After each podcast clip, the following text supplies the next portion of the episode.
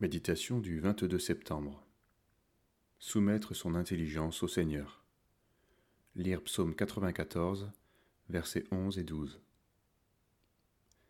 L'Éternel connaît les pensées de l'homme. Il sait qu'elles sont vaines. Heureux l'homme que tu châties, ô Éternel, et que tu instruis par ta loi. Il peut arriver de méditer une vérité biblique, mais d'en tirer une conclusion erronée parce que nous nous laissons aller à nos pensées. En voulant pourtant bien faire, nous nous retrouvons incrédules et révoltés. Il faut alors reconnaître que notre intelligence a elle aussi été marquée par la chute. Que le Dieu de paix vous sanctifie lui-même tout entier, et que tout votre être, l'esprit, l'âme et le corps, soient conservés irréprochables lors de l'avènement de notre Seigneur Jésus-Christ. Celui qui vous a appelé fidèle, et c'est lui qui le fera. 1 Thessaloniciens 5, versets 23 et 24. Le Seigneur attend que notre être entier soit conservé irréprochable. Notre intelligence est donc aussi concernée. Notre intelligence naturelle a besoin d'être régénérée, car elle demeure marquée par le mensonge et la contestation. Elle nous perdra si nous n'y renonçons pas pour trouver notre refuge en Dieu. Les hommes à commencer par les théologiens, sont si fiers de leurs pensées et de leur faculté de réflexion.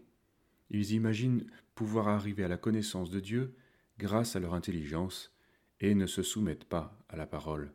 Ils bâtissent des systèmes très impressionnants, mais qui ne manifestent en général que la prétention et la folie humaine. Combien de livres peut-on lire développant des raisonnements incroyables, mais se terminant avec des conclusions bibliquement fausses, ou alors d'une pauvreté triste? Nous renversons les raisonnements et tout auteur qui s'élève contre la connaissance de Dieu, et nous amenons toute pensée captive à l'obéissance de Christ. De Corinthiens 10, verset 5. Chrétiens, sachant que notre conversion ne transformera jamais notre intelligence au point de lui permettre de nous diriger de manière indépendante.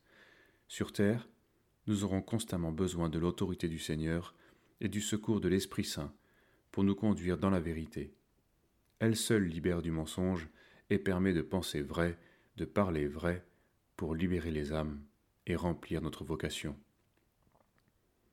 Quand en moi s'agitent mes pensées, toi, Seigneur, tu consoles mon âme. Quand je dis Il ne voit pas ma cause, Dieu me parle, et je reprends courage. Recueil avec des cris de joie.